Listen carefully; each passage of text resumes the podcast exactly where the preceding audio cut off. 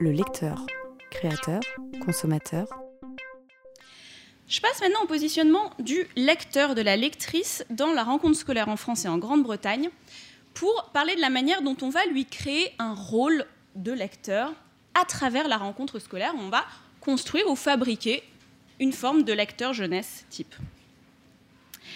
Alors, il y a plusieurs manières dont on peut penser au petit lecteur, ou comme à la petite lectrice, comme créateur ou co-créateur du livre jeunesse, pour en revenir au titre de colloque, des créateurs dans la classe, évidemment, ça peut aussi parler de l'enfant. Alors la première, c'est évidemment de parler de tout ce qui est des créations d'enfants en rapport avec un livre.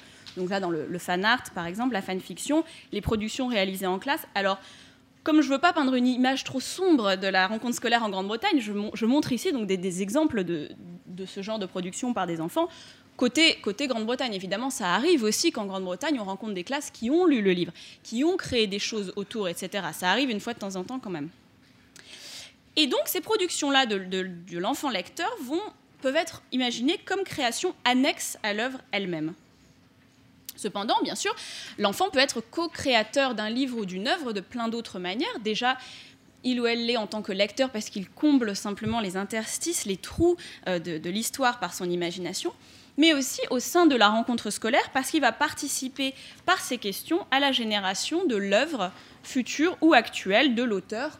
La rencontre scolaire, c'est pour beaucoup d'auteurs vraiment un point extrêmement important de contact entre l'enfant et l'auteur et l'enfant peut donc devenir le co-créateur de sa littérature future, aider l'auteur à réfléchir sur son œuvre actuelle et à l'orienter vers une œuvre en devenir, etc. Mais là, évidemment, on a une question de chronologie. Puisque la rencontre anglo-saxonne se déroule avant la lecture du livre par l'enfant, les questions générées souvent ne peuvent être que génériques, puisque l'enfant n'a pas lu le livre. Donc on a un lecteur qui, d'une certaine manière, ne peut pas participer au processus de création futur de l'auteur, l'aider à actualiser ou à réactualiser son œuvre. On a quand même des, rencontres, euh, des séances de dédicaces qui ont lieu après les rencontres, et parfois, quand les enfants achètent le livre, ça peut être l'occasion euh, d'échanges, générateurs d'idées, etc.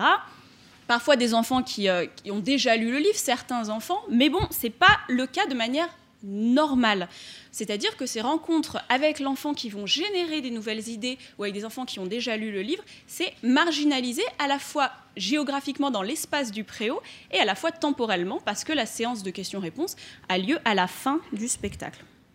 Donc, dans la rencontre scolaire en Grande-Bretagne, le lecteur est beaucoup moins interpellé comme créateur ou comme co-créateur d'une œuvre et beaucoup plus comme consommateur. Consommateur, pourquoi? Parce que dans la rencontre scolaire, on a un lien très fort, mis en évidence, entre, et là je prends les termes bourdieusiens, le capital économique et le capital culturel de chaque enfant lecteur-acheteur de la rencontre scolaire. Dans une rencontre scolaire française, on a parfois des dédicaces pour certains élèves qui ont acheté le livre, indépendamment de l'école, mais dans une école anglaise, l'achat du livre est institutionnalisé dans la rencontre scolaire. Donc voilà comment ça se passe normalement ou idéalement. L'école va contacter les parents par email ou par lettre pour leur prévenir qu'un auteur va venir dans la classe et il va leur demander s'ils le souhaitent de mettre de l'argent dans le sac de l'enfant pour qu'il achète le livre. Alors parfois ça peut se passer différemment, ils peuvent, le commander. Pour certaines écoles privées, ils peuvent même le mettre sur, euh, la fiche de l'enfant pour que ça soit simplement rajouté aux frais payés par les parents. Donc le jour de la rencontre, les enfants viennent avec l'argent et s'ils le souhaitent, ils achètent le livre au libraire à la fin de la rencontre. Comme il n'y a pas de prix unique du livre en Angleterre, en général, euh, les livres sont proposés en réduction. Donc en général, on va avoir 3 pour le prix de 2, par exemple, ce qui est euh, utile pour les, séries. Alors quel est le problème? Évidemment, le problème, c'est qu'on aura des enfants qui peuvent acheter le livre parce qu'on leur a donné de l'argent, et ceux qui ne peuvent pas, alors soit parce que les parents ont oublié, ce qui est totalement compréhensible, soit parce qu'ils ne peuvent pas se le permettre, tout simplement, parce que les parents ne vont pas euh, dépenser de l'argent là-dessus les parents sont placés dans une euh, situation très difficile en réalité. Ils savent que s'ils ne donnent pas de l'argent à leur enfant, l'enfant va être dans une situation de manque par rapport à un produit désiré. Et ici, je pense que ça vaut vraiment la peine de, faire la relation entre le livre et des POG, par exemple. Enfin, je dis des POG parce que enfants des années 90, mais je ne sais pas, peut-être que vous avez d'autres exemples. Je ne sais pas qu'est-ce qu'ils achètent maintenant, les enfants des Loombans, enfin, j'en sais rien. Donc c'est un peu le POG du jour, le livre, c'est-à-dire que ça va être un produit qui leur a été montré, l'auteur leur a fait un super show, ils ont super envie d'acheter le livre, mais leurs parents ont soit oublié de leur donner de l'argent ou ont pas voulu leur donner de l'argent. Donc ils sont super tristes, les, enfants.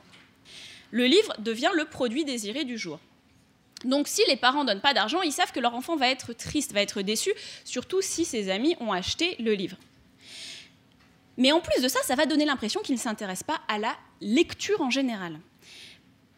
D'un côté, c'est un petit peu bizarre parce qu'ils n'ont pas choisi cet auteur. Ils n'ont aucune raison particulière d'aimer les livres de cet auteur-là en particulier. L'enfant n'a pas encore lu le livre, donc ils ne peuvent pas savoir si ça va être vraiment un bon livre. Mais d'un autre côté, comme le livre appartient à la catégorie générique lecture, donc à la, la catégorie générique bien pour l'enfant, ne pas l'acheter est un peu honteux, notamment par rapport aux autres parents. En d'autres termes, les parents sont placés dans une situation qui est assez similaire que celle qui sont placées par rapport aux marques, c'est-à-dire qu'ils doivent faire une décision sur veulent-ils acheter ce produit-là, veulent-ils acheter cette marque-là, etc. Mais il y a en plus une culpabilité de classe qui est que la lecture étant vue comme une bonne chose qu'il faut encourager à tout prix, ils ont l'impression de ne pas s'inscrire dans la catégorie bons parents qui encourage la lecture en général, alors que c'est qu'un livre en particulier. J'ai parlé avec beaucoup de parents qui m'ont décrit combien ils étaient agacés de devoir acheter ce qu'ils appellent de mauvais livres, parce qu'objectivement, il y a plein d'auteurs qui viennent qui, dont les parents n'aiment pas les livres. Donc pour éviter la crise avec leurs enfants et pour éviter la vision par les autres parents qu'ils ne s'intéressent pas à la lecture. Donc côté parents comme côté enfants, on a une tension entre accepter la consommation du livre sans aucune distinction. Quel est ce livre? Pourquoi l'acheter? Pourquoi aujourd'hui? Et la refuser, soit pour des questions économiques, soit pour des questions non économiques, mais donc en marquant son enfant comme non lecteur, alors qu'il n'aurait été de toute façon que consommateur. C'est particulièrement évident quand on, fait des rencontres dans des écoles privées très sélectes en Angleterre, en Grande-Bretagne, que l'achat de livres est un peu un sport de compétition parmi les parents. Euh, il y a exactement deux semaines aujourd'hui, j'étais dans une école privée euh, à Cambridge pour laquelle la plupart des élèves ont acheté 4 voire 7 de mes livres, c'est-à-dire le package total de tous les bouquins. Et donc j'ai dû en dédicacer euh, tout ça non, mais je, je, me blâme pas, mais je veux donc on, dédicace, on, dédicace, les livres à des enfants dont les parents ont acheté de manière complètement euh, non spécifique, non discriminante, tous les livres de l'auteur. C'est quand même un peu bizarre, étant donné qu'ils n'avaient pas entendu parler de moi avant, mais bon. Donc ça devient très clair qu'on est là dans une dynamique de consommation et dans une dynamique de branding, notamment quand il arrive à la fin de la rencontre que l'auteur n'ait tout simplement pas le droit de dédicacer en live, c'est-à-dire que les enfants viennent avec leur livre pour dédicacer. Parfois, ça n'arrive pas. Les élèves n'ont pas le temps, surtout dans les écoles privées où ils ont des tonnes d'activités, flûte, piano, théâtre, etc. Alors ils partent et nous, on nous emmène dans la bibliothèque où pendant 45 minutes avec une tasse de café, on dédicace à Améthyste, à Ptolémée, à Corail, ce sont des vrais noms, et autres, de grandes piles de livres sans aucun échange avec les élèves. Alors là, vraiment, je trouve qu'on est dans l'atomisation totale de la rencontre scolaire qui est convertie en simple transaction du capital économique des parents en capital culturel du moins superficiellement, par l'acquisition d'un livre par un lecteur consommateur, sans qu'un choix ait jamais été opéré, et pourtant avec l'illusion parfaite qu'il a été fait. On est dans le rêve néolibéral parfait.